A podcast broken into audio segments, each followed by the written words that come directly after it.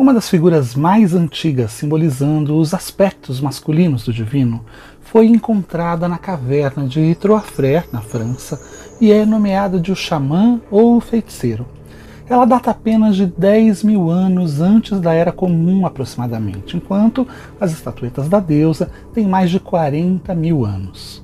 Isso demonstra claramente que representações que simbolizam o conceito de um sagrado masculino são muito mais recentes na história da humanidade.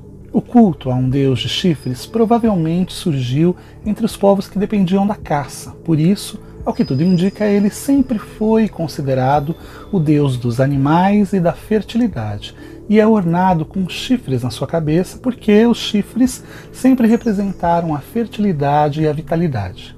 Sabemos que nas culturas antigas, o cervo é um animal simbólico proeminente. Ao que parece, na arte rupestre das cavernas, ele formou, juntamente com o touro e o cavalo, um sistema mítico-cosmológico.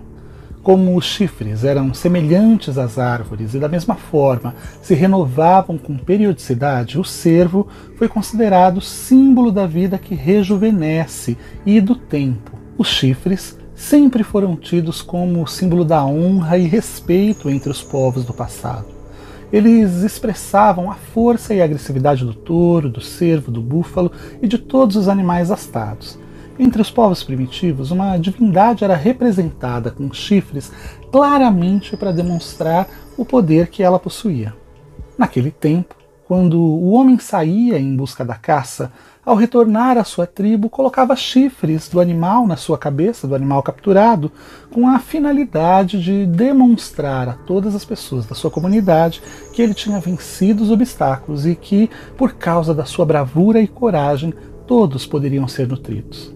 Ele então se tornava o rei, aquele que nutriria toda a tribo. Assim, o capacete com chifres acabou por se tornar uma coroa real estilizada e desses primeiros rituais da humanidade surgiu a imagem do primeiro deus de chifres.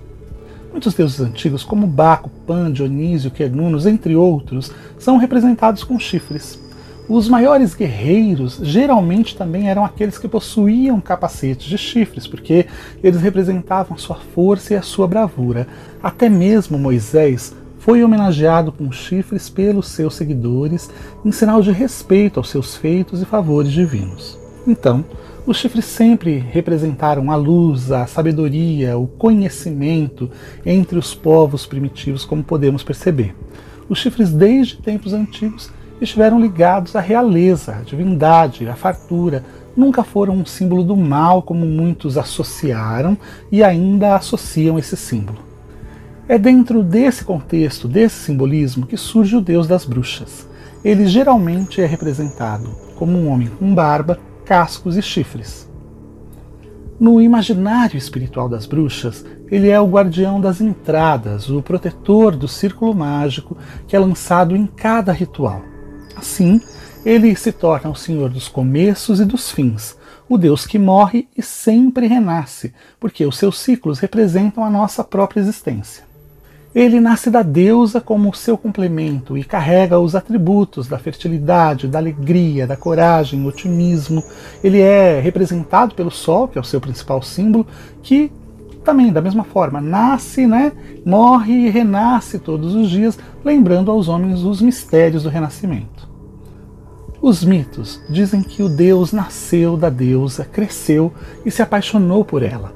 Ao fazerem amor, a deusa engravida, e quando chega o inverno, o deus cornífero morre e renasce como a criança da promessa, quando ela dá à luz. Esse mito contém em si os próprios ciclos da natureza e a caminhada do sol pelos céus, onde no verão o deus é forte e vigoroso, no outono ele envelhece, morre no inverno e renasce na encarnação do seu próprio filho na promessa da primavera com o crescimento do cristianismo e com a intenção do clero em derrubar as figuras dos deuses antigos, muitos dos quais, inclusive, eram representados com chifres, a figura do diabo acabou por adotar essa mesma imagem, a mesma imagem desses deuses antigos. E passou a ser retratada também com chifres, associando para sempre a iconografia do deus cornífero ao conceito do mal, ao pecado e ao lado sombrio da natureza humana. Isso em completa oposição ao que ele sempre representou, porque o Deus sempre representou tudo aquilo que nos faz sentir vivos. Se o Deus pode ser associado com a escuridão, é ele que traz a luz. Se ele expressa a morte, é ele que nos dá a sua outra mão como doador da força da vida. É ele que nos desperta para a vida depois que caminhamos para o outro mundo. Ele representa o Sol eternamente em busca da Lua, e os seus chifres, na realidade, simbolizam as meias luas, e a honraria, a vitalidade não são uma ligação com o mal e nem com o diabo, como muitos equivocadamente atribuem, até porque o diabo pertence à mitologia cristã e não pagã. A Wicca busca inspiração para suas práticas nos ritos e na simbologia pré-cristã, ou seja, em tudo que existia antes do cristianismo. E por isso, o conceito de um demônio, de um diabo, jamais existiu nas religiões pagãs do passado, e ele continua não existindo no paganismo moderno nem nas práticas da bruxaria contemporânea. Para os bruxos, assim como foi para os povos do passado, o deus cornífero expressa o mais alto símbolo da luz, da sabedoria, da fartura. Ele é o poder que fertiliza todas as coisas existentes na Terra, já que ele é o próprio Sol. A Grande Mãe e o Deus cornífero representam juntos as forças vivas do universo.